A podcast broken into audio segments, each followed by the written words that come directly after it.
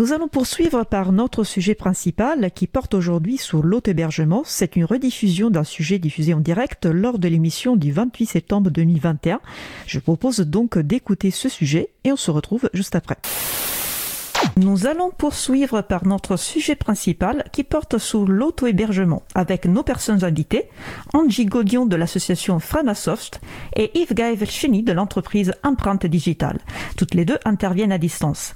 Il est par contre ici au studio avec moi, Laurent Costi, administrateur de l'April, qui a préparé ce sujet et qui va animer l'échange. N'hésitez pas à participer à notre conversation au 09 72 51 55 46 ou sur le salon web dédié à l'émission sur le site causecommune.fm, bouton de chat. Bonjour Laurent, je te laisse donc la parole. Bonjour Isabella, bonjour à toutes et bonjour à tous. Donc effectivement, nous allons aborder le sujet de l'auto-hébergement. Alors, euh, on a quatre grands, grands, grandes parties à, ce temps. Donc, évidemment, on va essayer de définir ce qu'est euh, l'auto-hébergement parce que tout le monde n'est pas euh, familiarisé avec ce concept. On essaiera de savoir euh, pour quelles raisons il faudrait s'auto-héberger. Bien sûr, on essaiera de dresser quelques pistes de solutions. C'est pas l'objet aujourd'hui d'aborder dans le détail les solutions. Il y aura peut-être une émission ultérieurement qui abordera ce sujet-là, mais néanmoins, on évoquera quelques solutions. Et puis, on évoquera aussi peut-être les limites euh, de l'auto-hébergement. Alors, effectivement, tu as présenté euh, Angie et Yves Gaël. Donc, Angie, est-ce que tu es avec nous? Bonjour. Bonjour. Merci à toi. Yves Gaël Cheny est avec nous. Bonjour. Bonjour. Alors, euh, je crois que ton pseudo, c'est Erdman aussi, hein, pour ceux qui te connaîtraient euh, sur les réseaux de l'April en particulier, puisque tu avais, euh, je crois, administré un peu les, les serveurs de l'April à une époque. Ouais, tout à fait. Pas très longtemps, malheureusement, mais un petit peu, oui. Bah, écoute, euh, tu avais la parole, alors je te laisse te, présenter un petit peu, présenter un peu ton parcours et puis peut-être aussi ce que tu fais euh, au quotidien comme métier. D'accord, donc euh, je travaille dans une scope en fait basée sur Angers, qui est également membre de l'April. Donc je suis doublement membre de l'April à titre personnel et à titre pro. donc moi je m'occupe particulièrement du pôle hébergement au sein de cette entreprise de développement logiciel. D'accord. Il y a combien de, combien de salariés dans cette entreprise? On est une cinquantaine de personnes, euh, dont la majeure partie du coup est, associée dans la scope. Très bien, merci. Euh, Angie, alors euh, tu es déjà venu hein, dans l'émission. C'est jamais mauvais de, rappeler dans quelle association tu, tu contribues au quotidien en tant que salarié. Oui, je suis salarié de l'association Framasoft où je suis chargé de relations publiques et puis euh, du coup j'ai une partie de mon temps qui est euh, mis à disposition du collectif des chatons, donc le collectif des hébergeurs alternatifs, transparents, ouverts, neutres et solidaires. Voilà, et on verra et on comprendra plus tard dans l'émission euh, pourquoi on, t'invite hein, par rapport à ce collectif. Voilà, il y a une grande expérience acquise finalement par rapport à la question de, de l'hébergement et de l'auto-hébergement, donc ça fait vraiment partie des, des raisons pour lesquelles on t'invite, entre autres. Ah, et peut-être une petite précision, désolé de te couper, je ne suis pas une geek. Enfin, non, je suis pas une geek, c'est-à-dire je suis pas une technicienne. Je comprends pas quand les gens ils parlent de trucs techniques en général. Donc du coup, je pense que c'est le voilà le nos profils euh, différents euh, avec euh, du coup seront très complémentaires. Très bien. Alors il y aura deux, deux profils non techniques au départ, comme moi je ne suis pas non plus technique, et donc Yves Gaël qui qui sera un peu plus technique parmi nous trois. Donc je vous propose euh, effectivement pour, euh, alors en essayant d'être le plus pédagogue possible, d'expliquer ce que c'est que l'auto-hébergement. Donc euh, je sais pas, on va peut-être donner la, parole à Yves Gaël en tant que technicien, puis comme ça après Angie tu pourras essayer de préciser avec des mots peut-être moins, moins techniques, si Yves Gaël en utilise trop. Je vais essayer de pas être trop technique quand même. Euh, donc oui, l'auto-hébergement, euh, avant toute chose, je pense que c'est l'appropriation des outils euh, pour soi et leur, leur utilisation au quotidien, en fait, bah, notamment grâce à des briques logicielles fournies par le logiciel libre et grâce à des briques matérielles, comme par exemple ont pu l'être le Raspberry Pi pour démocratiser cela auprès des différents utilisateurs. Donc oui, je pense que d'abord le, le mot-clé pour moi, ce serait appropriation. D'accord. Et, alors peut-être qu'on va même remonter un peu plus euh, en arrière, euh, avant de définir auto-hébergement. Finalement, est-ce qu'on peut, est-ce qu'on peut pas définir hébergement et puis parler un tout petit peu de serveur sans rentrer dans la technique? Oui, bien sûr. Bah, euh, je pense qu'on peut reprendre l'adage euh, qui que Internet, c'est jamais que des PC euh, connectés entre eux de d'autres personnes. donc, l'hébergement, avant toute chose, c'est mettre à disposition pour soi-même ou pour communiquer avec d'autres ou pour offrir des services à d'autres, des services, des programmes qui sont connectés via le réseau qui est Internet. Donc un serveur, c'est juste une machine qui tourne tout le temps et qui héberge un de ses services. Merci. Alors, peut-être préciser aussi euh, la nécessité d'une disponibilité euh, dans le temps de cet ordinateur qui est connecté en tant que serveur. Peut-être euh, parler un peu de, de débit alors suivant les usages, bien sûr, bah, les débits peuvent être très très variables. Hein. Par exemple, on va prendre si on veut héberger un serveur pour recevoir et envoyer des emails. Le débit n'a pas besoin d'être trop élevé. En fait, le, la disponibilité, donc le temps de connexion du serveur au réseau, va dépendre de cet usage finalement et euh, des objectifs que l'on a Autrefois, par exemple, les, plus anciens ont pu connaître des serveurs de mail qui se connectaient que, quelques heures par jour pour s'échanger les messages. Par contre, si on est sur un serveur de chat, on imagine bien qu'il faut qu'il reste connecté le, plus souvent possible. Ou si on veut exposer un site web pour parler de son association ou de son entreprise, bah, il faut qu'il reste disponible sur Internet pour que les gens puissent venir voir ce que vous faites. Merci. Euh, Angie, est-ce que tu veux compléter un peu cette, euh, cette vision de serveur et d'auto-hébergement? Bah, peut-être du coup pour rendre ça encore plus compréhensible, en fait, c'est dire ce que ça n'est pas, à savoir que globalement, en tout cas quand on s'est pas posé la question justement de l'auto-hébergement, en fait, on héberge ses services web chez des prestataires externes. Donc quand on fait du cloud, par exemple, on va euh, stocker euh, ces données euh, du coup dans un service de cloud qui est externalisé, qu'on ne gère pas.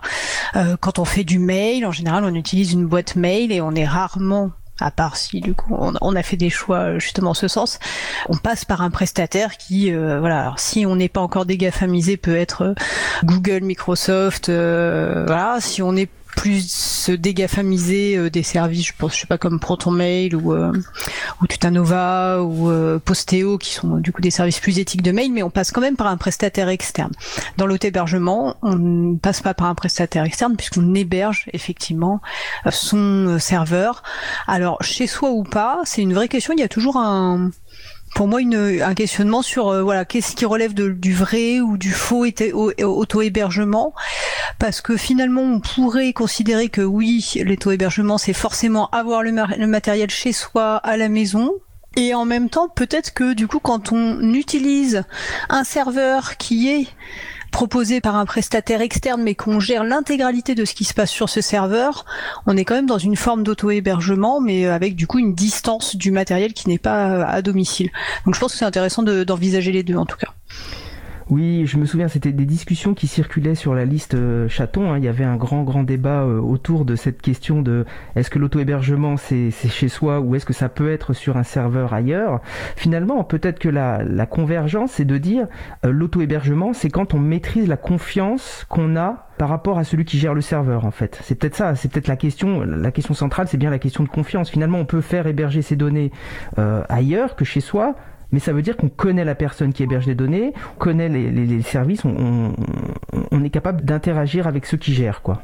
Alors, je rajouterais quand même une distinction parce que pour moi, dans l'auto-hébergement, il y a le fait qu'on administre ces services. C'est-à-dire que on, a euh, un certain nombre de compétences techniques qui fait qu'on installe euh, les services sur le serveur, euh, qu'on crée les comptes s'il y a besoin de créer plusieurs comptes, etc.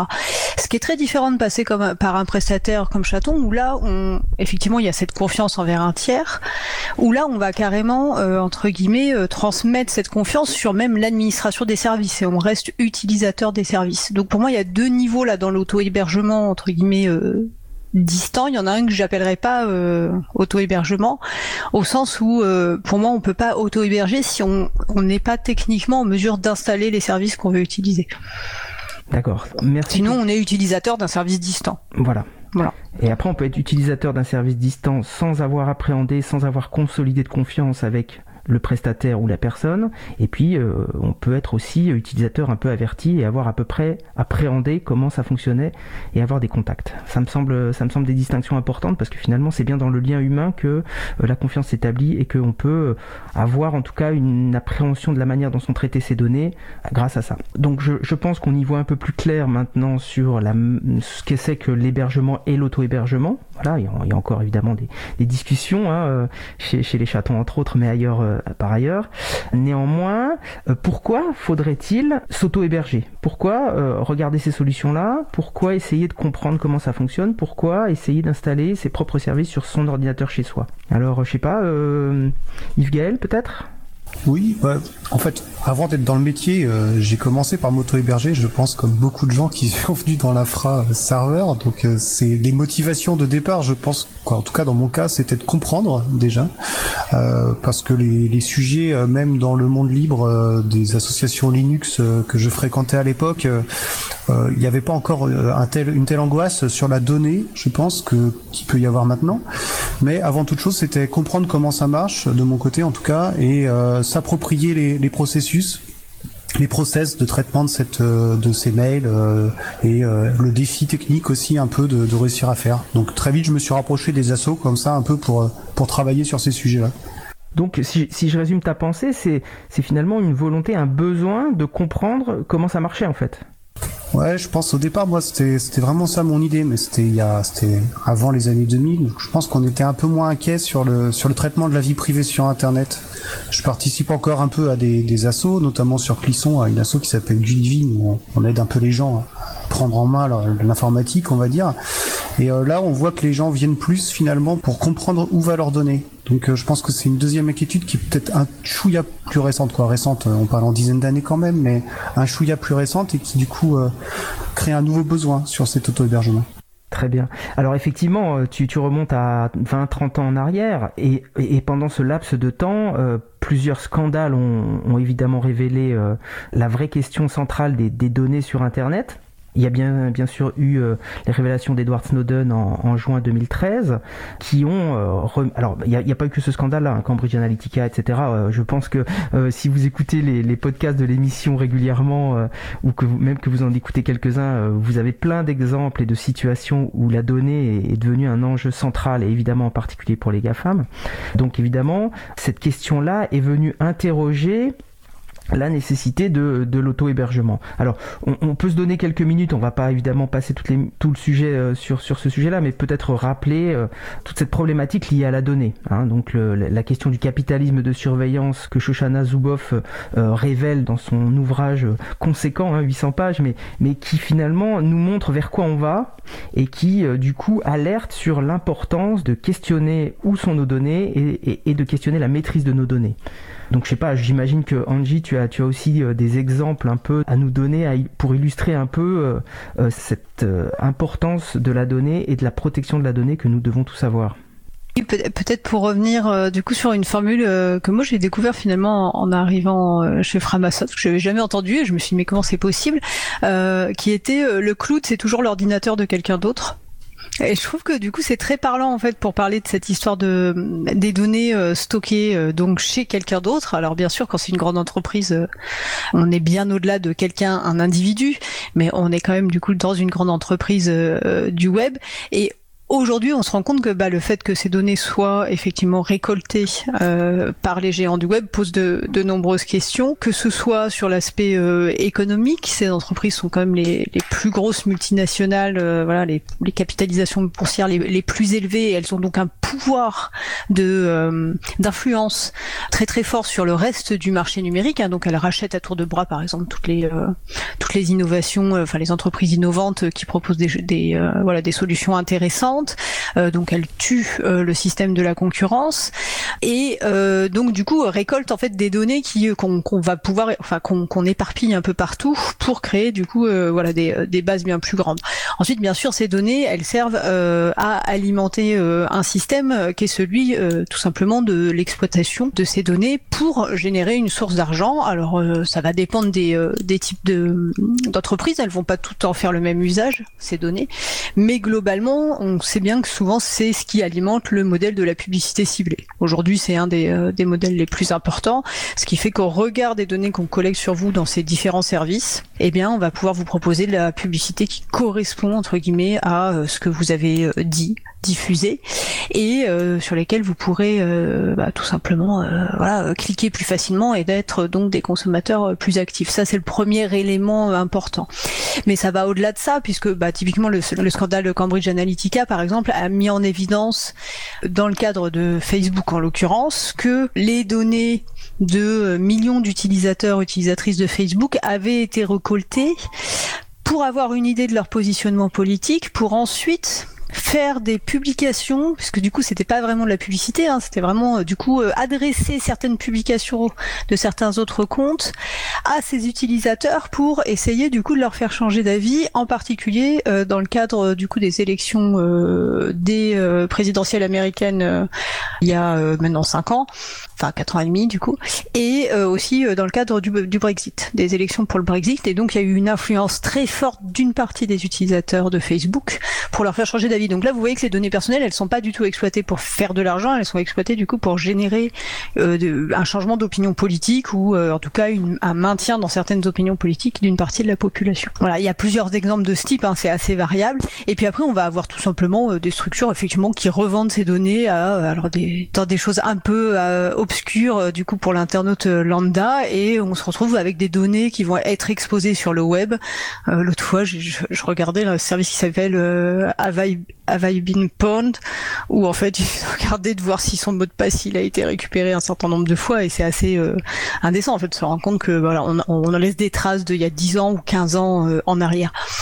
Donc il y a vraiment une, un élément fort. Et puis enfin et là pour le coup c'est pas sur l'exploitation de données mais pour moi ça, ça participe du capitalisme de surveillance dans sa globalité, c'est l'aspect de la domination culturelle, c'est-à-dire qu'on est face à des entreprises qui euh, relèvent un modèle de société qui est celui de l'impérialisme américain, avec donc euh, des choix euh, de modération, de type de contenu possible ou pas, qui font que en fait ça formate nos comportements de manière très forte et pour le coup ça nuit effectivement à nos libertés individuelles globalement. Merci. Alors effectivement, hein, ça rejoint ce qu'a qu'a pointé Shoshana Zuboff hein, sur la question du surplus comportemental qui, qui, alimente des bases de données, qui alimente les IA aussi pour faire de la reconnaissance faciale, savoir où sont les gens, euh, où est-ce qu'ils sont passés, ce qu'ils font, avec qui, parce que c'est finalement ça qui est extrêmement important pour, pour ces entreprises qui à un moment donné, elles veulent deviner à l'avance ce que vous allez faire. Quoi. Parfois elles savent avant vous ce qui se produit. Hein. moi, alors en préparant l'émission, je suis retombé sur la, situation d'une, jeune fille qui était enceinte et qui finalement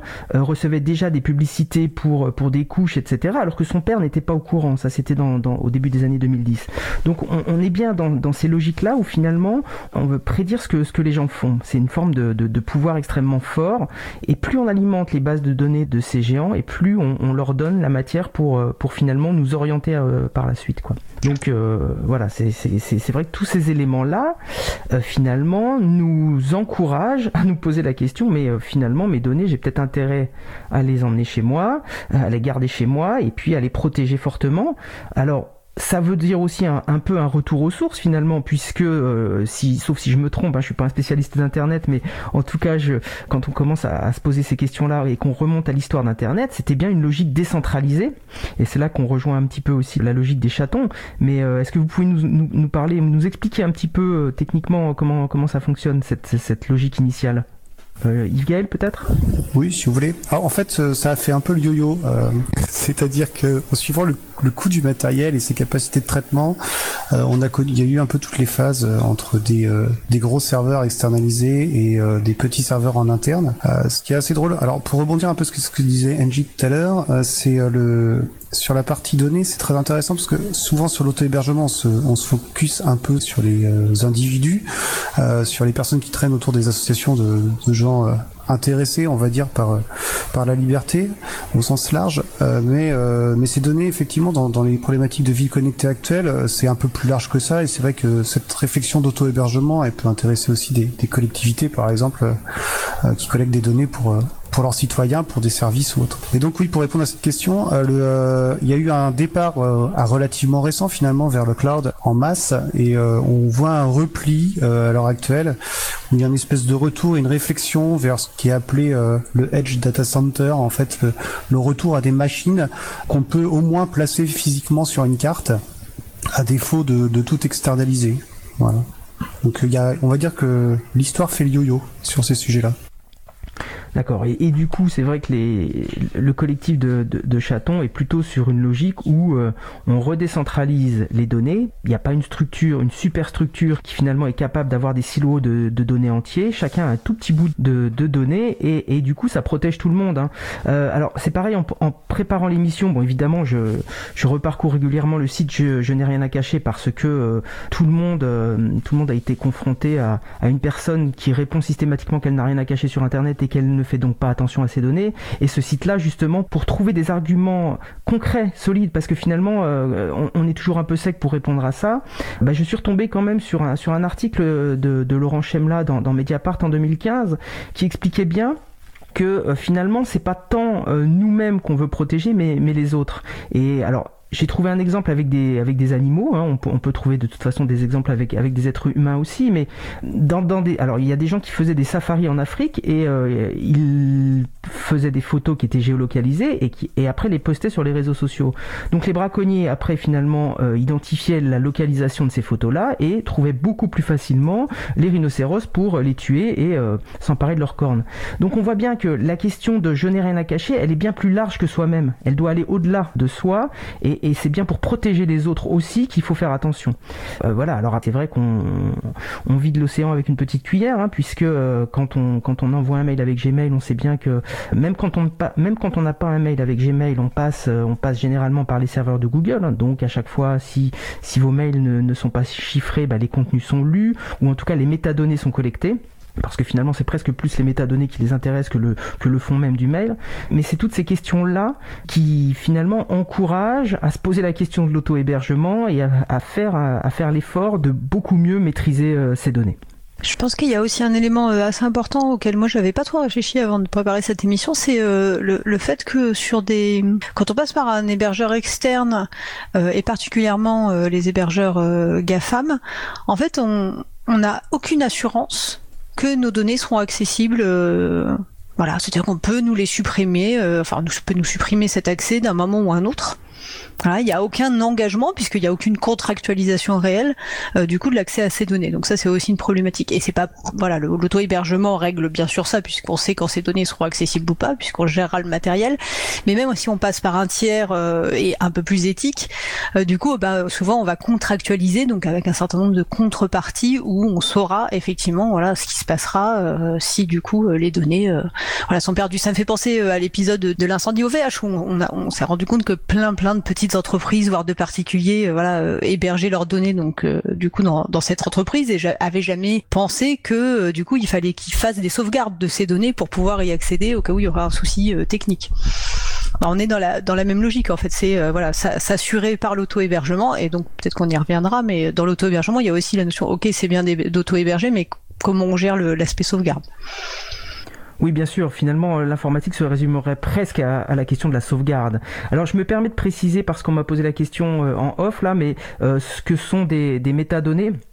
Bah, les métadonnées finalement c'est pas c'est pas le contenu même de votre mail hein, qui intéresse forcément les, superstructures mais c'est plus finalement à quel moment la géolocalisation parce que par, par exemple en collectant vos, vos données de géolocalisation on va pouvoir savoir à quel endroit vous passez et donc on va pouvoir prédire à quel endroit vous allez passer. Et si on arrive à prédire l'endroit où vous allez passer, ben on va pouvoir peut-être euh, vous mettre la pub qui va convenir par rapport au magasin devant lequel vous passez. Voilà, c'est tous ces éléments-là qui sont finalement presque plus précieux que, que, que le contenu. Hein. C'était peut-être important de préciser ce que sont les métadonnées, parce que souvent on se dit mais oui, en plus c'est bien, euh, euh, enfin quand, quand, quand, on n'a rien à cacher, c'est pas que le, le contenu de, du message qu'on devrait cacher, c'est bien aussi tout le reste. Hein. C'est bien aussi quand est-ce qu'on écrit, euh, à qui, parce qu'évidemment des, des, graphes de, de, de connexion avec d'autres personnes sont, sont, constitués, on sait quelles sont vos relations, et donc on peut retrouver très facilement. Euh, je me suis même fait peur, hein, je, vous, je vous cache pas en préparant l'émission, parce que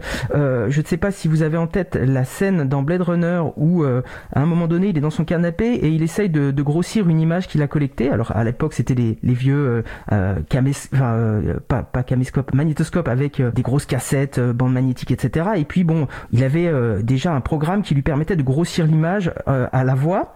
Bah, il faut savoir que maintenant, avec des appareils photo finalement qui font 48 millions de mégapixels, 48 euh, euh, mégapixels et puis finalement des, des, logiciels qui sont déjà en œuvre, on est capable de grossir la pupille d'un œil et de reconnaître des gens à, à l'intérieur de la pupille de l'œil. Euh, donc voilà, ce qu'on qu'on trouvait incroyable dans les années 80 devient évidemment réalité. Alors on peut le dire de beaucoup de choses, mais en tout cas, euh, oui, quand j'ai vu ça, je me suis dit, euh, oui, on a, on a quand même fait un, grand bond en avant. Et du coup, ça veut bien dire que là encore, finalement, si vous, si vous, ça ne vous dérange pas d'être pris en photo, supposez que vous rencontrez quelqu'un qui doit être, qui doit être protégé, un journaliste par exemple, ou bah, et, et, que vous êtes pris en photo, on est capable de savoir avec qui vous avez discuté. Hein. Donc voilà. Alors évidemment, c'est un peu ça fait un petit peu peur tout ça et il n'y a pas que de la peur dans, il faut, faut pas générer que de la peur il y a aussi des belles choses hein, dans internet hein, je, je, tiens à le répéter mais néanmoins c'est important d'insister sur le fait que vos, vos, données sont vos données il faut les protéger quoi alors, est-ce que vous avez des choses à rajouter sur euh, la raison pour laquelle euh, il faut, il faut commencer, enfin, il faut se poser des questions sur l'hébergement de ces données? Et, et, alors après, on peut peut-être aussi étayer un peu la question des sauvegardes, hein, mais ça, ce sera peut-être plutôt dans une partie technique, je sais pas. Est-ce que vous voulez rajouter des choses? Peut-être moi par rapport à, la décentralisation, c'est-à-dire que effectivement euh, l'idée de ne pas avoir toutes ces données à, voilà, auprès d'un récolteur de données euh, massif est important, mais il y a aussi une notion du coup euh, pour moi qui est plus euh, comment je peux dire humaniste au sens où soit s'auto-héberger, soit passer par un par un tiers pour s'auto-héberger, mais un tiers local a une incidence sur la répartition du coup de certaines économies sur le territoire. Et du coup permettre plus il y a d'acteurs en fait, plus on a de chance que de limiter cette centralisation et donc forcément euh, les problématiques liées aux données personnelles et à la vie privée. Voilà, c'est juste une précision euh, rapide. Ouais, je rajouterais même un petit point en plus en complément. Euh, donc, quand on parlait sauvegarde, faut donc parler réserv réservabilité aussi des données. Donc, ça veut dire que on peut récupérer ces données et donc euh, comme on est avec entre le fan de logiciels libres, on peut dire aussi de format ouvert et euh, du coup de, de s'assurer le fait que les différents opérateurs sur le territoire avec qui on veut travailler sont à même de les traiter une fois récupérés parce qu'il y a aussi cette problématique là de on peut récupérer ces données mais si on ne sait pas les lire ou si le nouveau prestataire ne sait pas les lire, on n'en aura pas l'usage et la pleine propriété. Merci. Euh, effectivement, c'est important ces précisions. Et moi aussi, je, prône, euh, ayant travaillé euh, dans, dans, les MJC, au local, ancré sur le territoire, moi aussi, je prône la proximité et puis le lien avec, physique avec, avec les gens.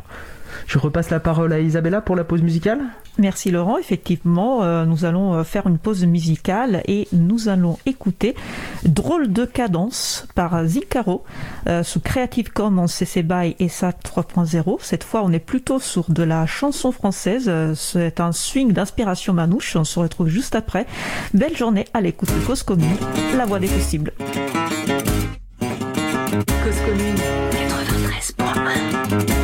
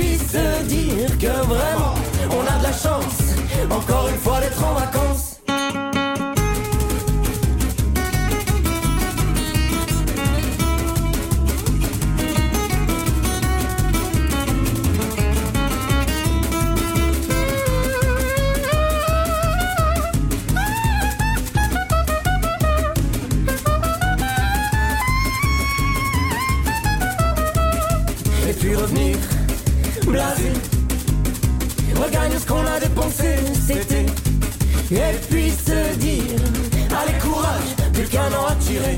Et on est sur la plage, mon papy danse.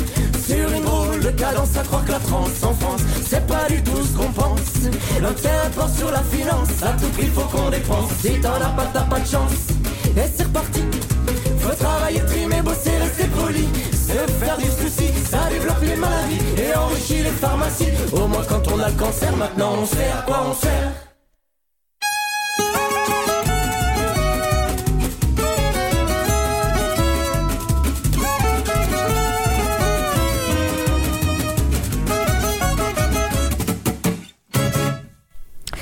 Nous venons d'écouter Drôle de cadence par Zincaro, disponible sous licence libre CC BY SA 3.0. Retrouvez toutes les musiques diffusées au cours des émissions sur causecommune.fm et sur april.org. Libre à vous, libre à vous, libre à vous. L'émission de l'April sur les libertés informatiques. Chaque mardi, de 15h30 à 17h sur Radio Cause Commune, puis. Nous allons poursuivre avec euh, notre sujet principal sur l'autobergement. Je suis Isabelle Lavani. Cette émission est consacrée euh, justement à l'autobergement et nous parlons de ce sujet avec euh, nos personnes invitées, donc un Gigodion de l'association Framasoft et Yves Gaël Chini de l'entreprise Empreinte Digitale. C'est Laurent Costi, administrateur de l'April, qui a préparé et qui anime cet échange. N'hésitez pas à participer à notre conversation au 09 72 51 55 46 ou sur le salon web dédié à l'émission sous le site causecommune.fm, bouton chat. Laurent, euh, je te redonne la parole. Merci Isabella. Donc nous reprenons le fil de la discussion. Donc dans un premier temps, nous avons euh, défini ce qu'était euh, l'auto-hébergement. Donc on y voit un peu plus clair désormais. Et puis nous avons aussi euh, évoqué, bien sûr, la raison pour laquelle il faudrait potentiellement s'auto-héberger. Alors je vous propose maintenant de, se poser la question de savoir finalement comment concrètement on peut faire pour s'auto-héberger. Quelles sont les précautions? Quelles sont les, règles à se donner? Quelles sont les, les réflexions à avoir avant de s'auto-héberger, de se jeter sur, euh, sur un ordinateur pour installer euh, un système qui permettrait de s'auto-héberger. Et puis quel système le cas échéant? Euh, Yves Gaël peut-être? Oh. je préfère laisser la main à Angie pour, pour débuter sur, sur ce sujet, parce que je suis sûr qu'elle sera plus euh, familiarisée que moi là-dessus. Quel galant homme Merci.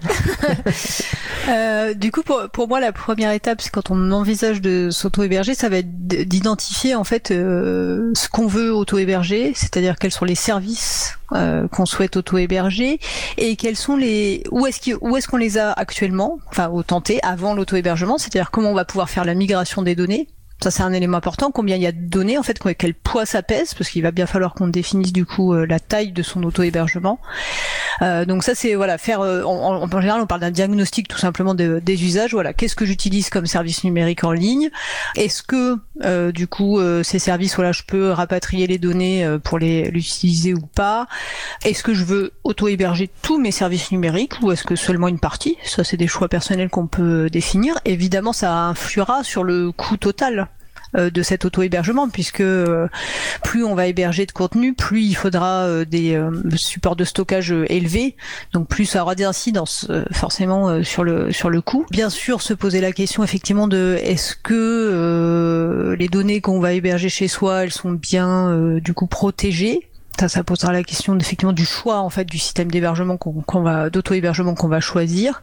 Euh, voilà, euh, comment, euh, quel niveau. En fait, on peut même se poser la question de voilà quel est le niveau, les niveaux de menaces auxquels on, souhaite, en tout cas, dont on souhaite se préserver. Donc ça, c'est des, vraies questions en amont. Et pour moi, il y a un élément hyper important, c'est voilà le, le nombre d'utilisateurs potentiels. C'est-à-dire que là, on parle d'auto-hébergement. Voilà, si on parle à titre individuel, c'est est-ce que c'est que pour soi, soit en tant qu'individu, est-ce que c'est pour soi sa famille, est-ce que c'est pour soi sa famille, son groupe d'amis? En gros, il va y avoir aussi une, notion de est-ce qu'on crée un réseau de personnes euh, derrière cet auto-hébergement?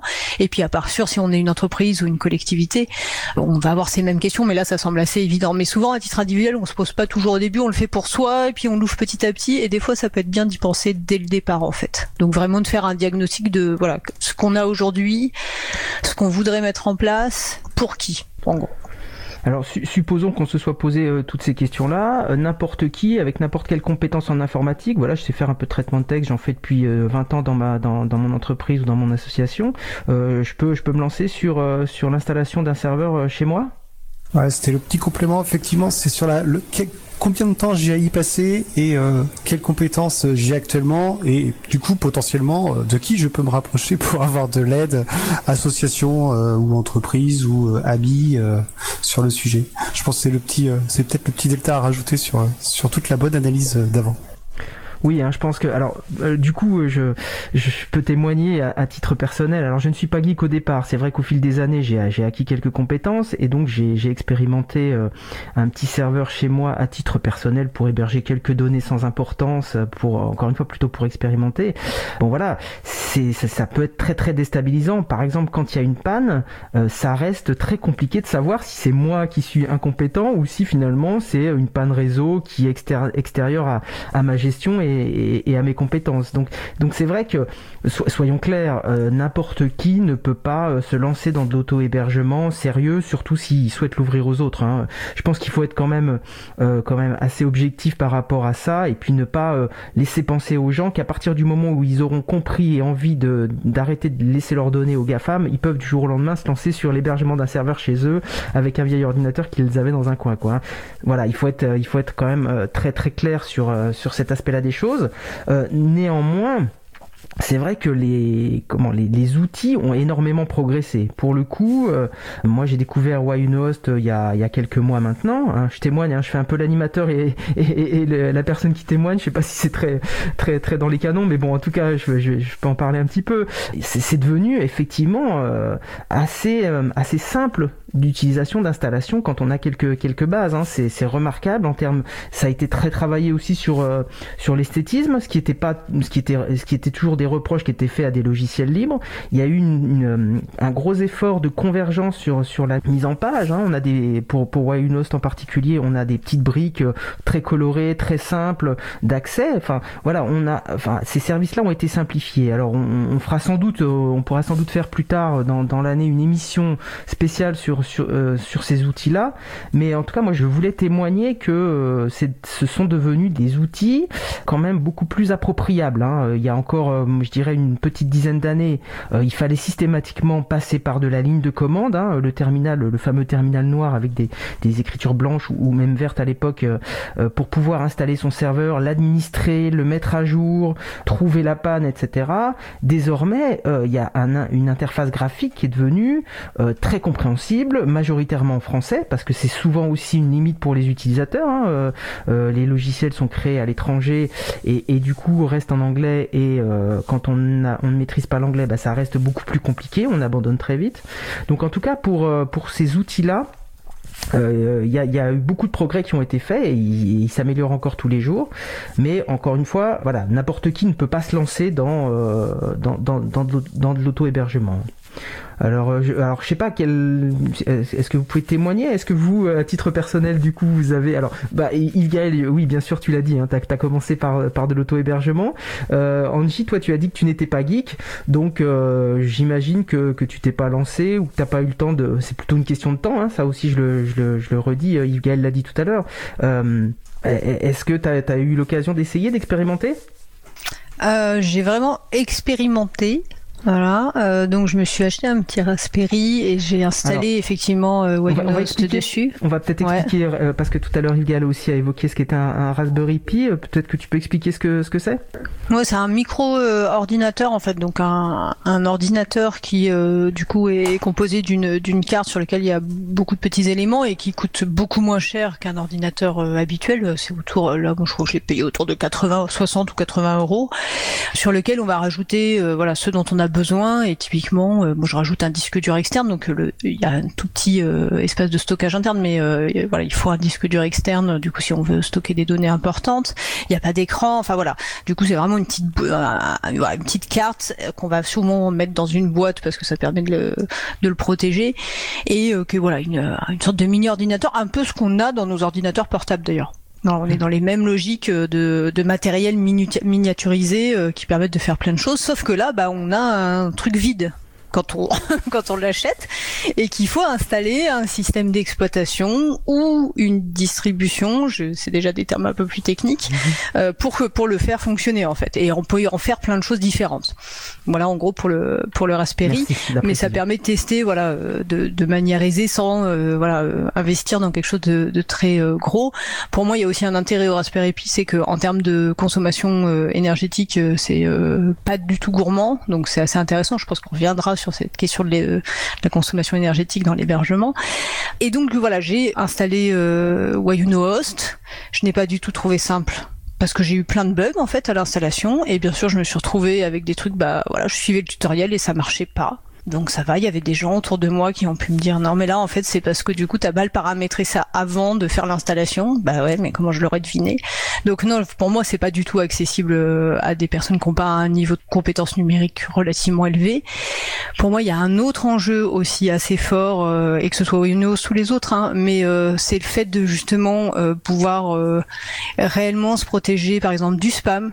Je pense si on voilà, si on auto héberge un service de mail, derrière c'est hyper, enfin c'est un service qui est très très compliqué à gérer, alors pas au plan euh, technique, mais sur euh, comment s'assurer que tous ces mails sont distribués auprès de, nos destinataires, s'assurer que on reçoit euh, du coup les, mails que nos que les expéditeurs nous nous envoient, ne pas tomber dans les boîtes spam de tout le monde, ne pas être spammé rapidement et donc avoir des bons systèmes. Tout ça c'est quand même techniquement pas pas si simple. Donc moi j'ai voilà ce que j'ai fait, bah je suis allé chez un des chatons, voilà chez une des structures du collectif et c'est très bien j'ai des gens compétents qui gèrent tout ça pour moi. Non, c'est vrai que c'est un vrai métier hein, maintenant que la distribution de mails. Hein. Euh, c'est un point extrêmement important et, même faire comprendre ça aux, personnes qui utilisent simplement le mail habituellement, euh, dire bah oui mon mail a pas été reçu, etc. C'est vrai que ça reste d'une grande grande complexité euh, même à expliquer quoi. Donc c'est bien que tu puisses donner un point de vue d'utilisateur, je dirais non technicien avancé, on va dire comme ça. Moi je, je, je te rejoins sur l'analyse. Alors donc on parle, je crois, je crois même que pour les pour le Raspberry Pi et puis toutes ces, cartes, on, parle même de nano-ordinateur, puisque finalement le micro-ordinateur, c'était, déjà le nom qu'on donnait dans les années 80 au PC, me semble-t-il. Donc on parle même de nano-ordinateur, puisqu'effectivement ça tient, ça tient dans la main, hein, la, taille de la carte. Et puis euh, on, a limité, je crois, euh, toute, la consommation. C'est, c'est pas des disques durs mécaniques qui consomment un peu plus à cause du moteur, etc. Donc tout ça, ça a été pensé effectivement pour pouvoir consommer un petit peu moins. Euh, dans, les projets un peu de, de nano-ordinateur, alors moi, je, je sais pour, pour, pour, faire un petit témoignage, mais moi j'ai acheté euh, une brique, ce qu'on appelle une brique internet. C'est quelque chose, c'est un service qui est mis en place. Alors je crois que la FDN, euh, Federation Data Network, propose ce service-là. Euh, pour, pour l'occasion, là, moi je l'ai acheté en Belgique. Et donc c'est vrai qu'il il, paramètre le système au départ, et, et après nous, on, enfin après moi je viens ajouter des services. Et assez simplement, il y a un magasin de, de logiciels qu'on peut rajouter sur sur notre notre serveur, et puis rajouter plein de services. On peut rajouter un blog euh, euh, assez simplement. Euh, il y a énormément de, de, services qui sont possibles. On peut même justement rajouter une petite brique qui permet de créer des mails temporaires par exemple. Et ça, je trouve ça assez pratique, par exemple, quand il faut donner euh, son mail euh, à une structure commerciale euh, qui, qui va systématiquement nous renvoyer derrière des spams, et puis on lui dit, bah voilà, ce, mail-là, il va durer trois mois, puis après tu le tu l'écrases. en trois mois, on a fini les échanges avec avec la structure, et du coup, ça, ça peut disparaître. Bon voilà, si on doit résumer, je dirais que c'est vrai que la plus grosse difficulté, c'est bien la question technique. Il faut bien mesurer ses compétences techniques, mais par contre, moi, ce que j'ai trouvé assez jouissif dans cette expérimentation-là, c'est qu'on acquiert très très vite des, compétences. On comprend, enfin on a soit des compétences qu'on avait déjà euh, testées euh, avec euh, avec un système GNU Linux au quotidien, donc donc voilà, on apprend on apprend vite et les tutoriels sont bien faits. Encore une fois en français, donc oui, il y a des fois en bloc. On peut aller sur les forums. Moi, je me suis beaucoup fait aider sur le forum de Why ils sont très réactifs. Donc voilà, ça aussi c'est extrêmement intéressant dans le lien et dans l'échange, quoi. Bon, alors évidemment, euh, si jamais on se lance, le seul et unique conseil qu'il faut peut-être donner, c'est euh, finalement maîtriser vos sauvegardes. Si vous maîtrisez vos sauvegardes, bon, bah, vous, finirez toujours par vous en sortir, quoi. Donc euh, voilà, moi j'espère que cette synthèse-là vous, vous satisfait. Je sais pas si vous voulez compléter. Et après, on a déjà évoqué un peu les, points, mais on pourra peut-être parler des, limites de l'auto-hébergement. On vient, vient d'en évoquer une, une, grosse qui est la question de la compétence.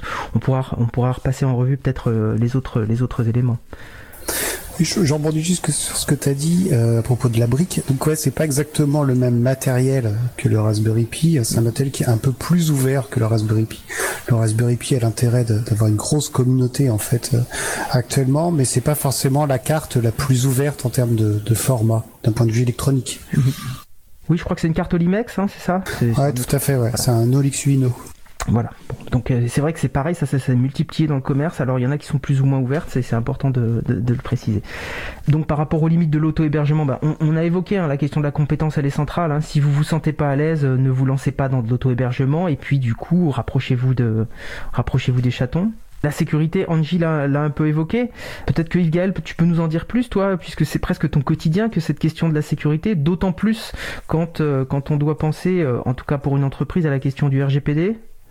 Oui, tout à fait. Bah, c'est clair, c'est un des points noirs, on va dire, de l'auto-hébergement. C'est l'un des gros sujets sur lesquels c'est dangereux entre guillemets d'y aller seul. Euh, alors sans vouloir faire faire de l'alarmisme, hein, mais euh, euh, si on veut protéger ses données en sautant hébergeant et que finalement on, ouvre un peu trop gros les portes, un peu trop grand les portes et que quelqu'un de, de mal intentionné ou d'un peu trop curieux euh, vient fouiller dans vos affaires personnelles ce n'est jamais très agréable. Et là, même les backups, ça nous protégera des pertes, mais ça ne nous protégera pas des fuites. Euh, donc euh, oui, dans le sujet de la sécurité, euh, bah, c'est un sujet qui, est de plus en plus complexe. Hein. On l'a vu, même des structures très sérieuses, étatiques, type AFNOR ou autres ont été piratés sur la dernière année, ont eu des logiciels qui sont venus chiffrer l'intégralité de leurs données. Euh, donc ça, demande de faire des audits réguliers, ça demande d'être bien à jour euh, sur ces versions de Linux ou de package pour être sûr d'avoir corrigé les failles existantes. Ça demande de, faire des paramétrages en fonction du service que l'on héberge. Quand je dis service, j'entends euh, une page web, un service email comme ça a été évoqué. Donc c'est vrai que bah, y a toute cette technique là qui est, assez pointue finalement à, appréhender quand on décide de, de s'auto-héberger. Merci. Euh, du coup, euh, en préparant l'émission, on a aussi évoqué la question de l'énergie, de la consommation. Angie l'a un petit peu évoqué en disant que les nano-ordinateurs étaient un peu moins consommateurs, mais finalement, si on remplace actuellement euh, tous les serveurs centralisés des gros GAFAM par euh, autant de serveurs individuels, euh, même avec des nano-ordinateurs, est-ce que c'est quelque chose de réaliste sur le plan énergétique? Alors j'ai fait deux trois petits calculs vite fait justement avant l'émission pour être sûr. Euh, au niveau d'un Raspberry Pi, on tourne autour de 6 watts euh, de mémoire.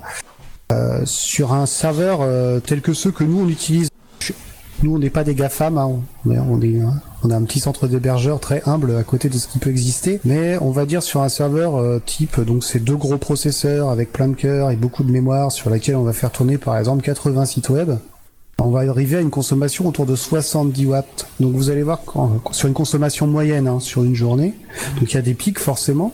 Euh, donc on va se rendre compte assez vite que finalement ça représente que 10 Raspberry Pi. Alors les 10 Raspberry Pi en termes de puissance, ils vont être à peu près euh, 100 fois en dessous. Donc on peut se dire qu'en termes d'efficacité énergétique, on a peut-être un petit ratio autour de 10. Alors c'est pas c'est pas ouf ouf, mais euh, bon euh, c'est pas les mêmes usages non plus bien sûr, hein, c'est certain.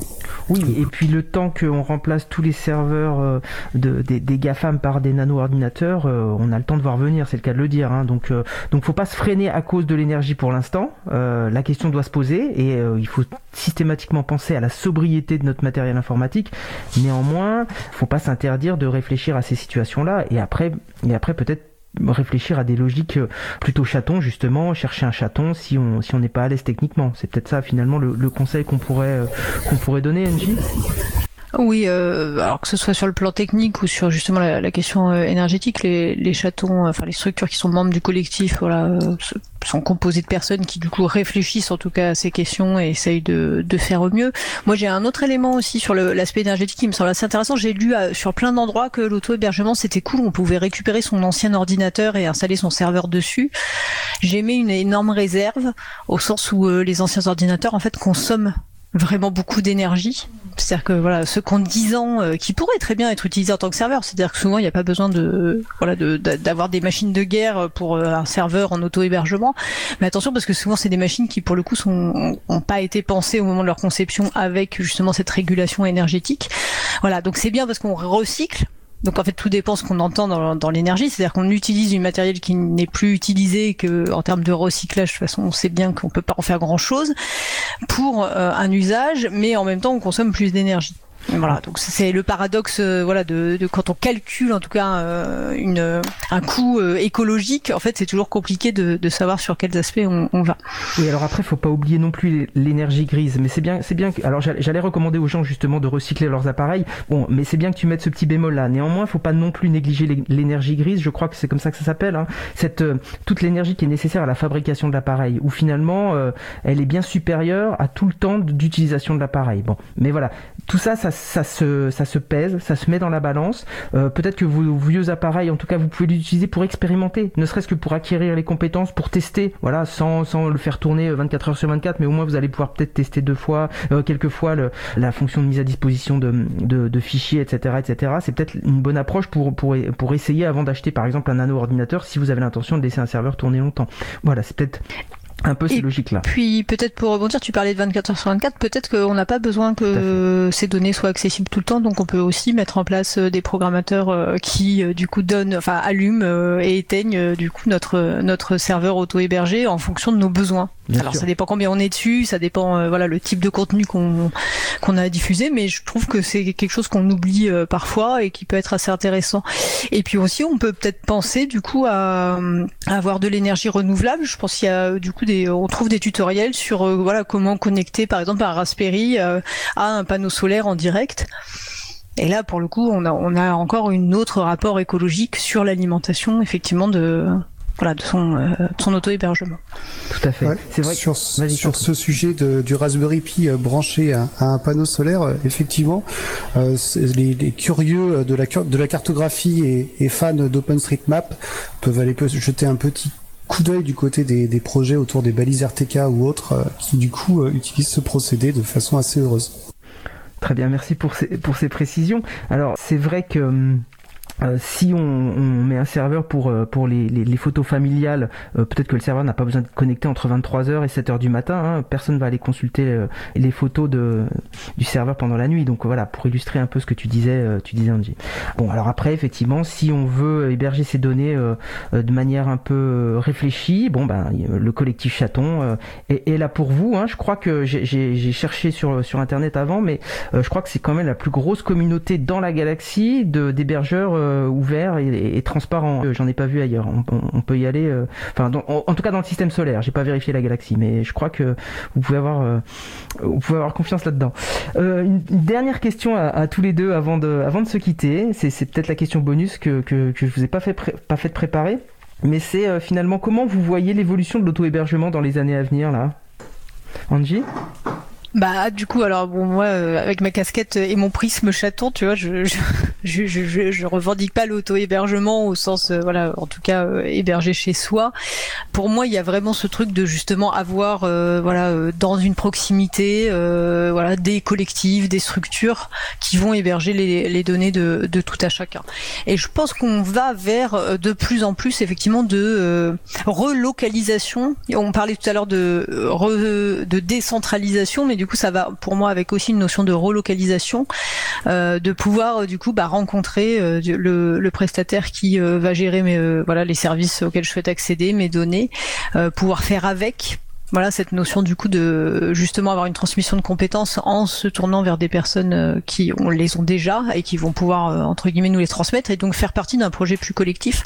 Je pense que c'est assez intéressant. Je, je suis tombée sur un truc de disant tiens voilà si on veut monter un auto-hébergement peut-être qu'il faut le penser de manière collective, c'est trouver voilà des voisins qui sont intéressés, certains ayant les compétences, certains ayant la disponibilité et trouver le, la façon d'organiser tout ça et en gros devenir final enfin même si c'est pas forcément euh, euh, une démarche euh, qui, qui sera validée, mais en tout cas de voilà de faire une sorte de chaton autour de soi. Quoi.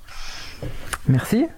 je joins mes voeux à ceux d'Angie là-dessus. je vois vraiment cela, oui, effectivement, comme des actions collectives, hein, qu'elles soient professionnelles ou associatives c'est euh, ce côté euh, à la fois distribué, euh, réparti sur, sur, le monde entier, espérons, mais au moins en France, sur des, des, systèmes ou des services auto interopérables, open source, ouverts, avec des gens qui sont prêts à partager leurs connaissances et puis à travailler tous ensemble. Ce serait vraiment magnifique.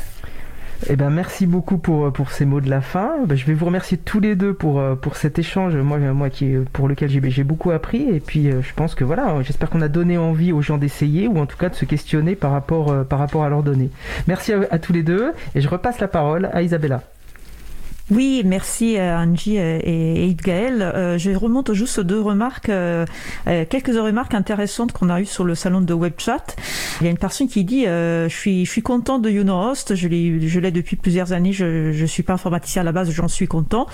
Et une autre personne qui dit la, la partie la plus compliquée c'est avec l'opérateur de la box. donc voilà pour pour revenir sur le sur le même sujet, c'est-à-dire que c'est c'est hyper intéressant et on vous invite si vous en avez envie à, expérimenter. Euh, voilà, petit point de vigilance sur, euh, sur la partie box, visiblement. Merci Laurent euh, pour avoir préparé et animé ce sujet.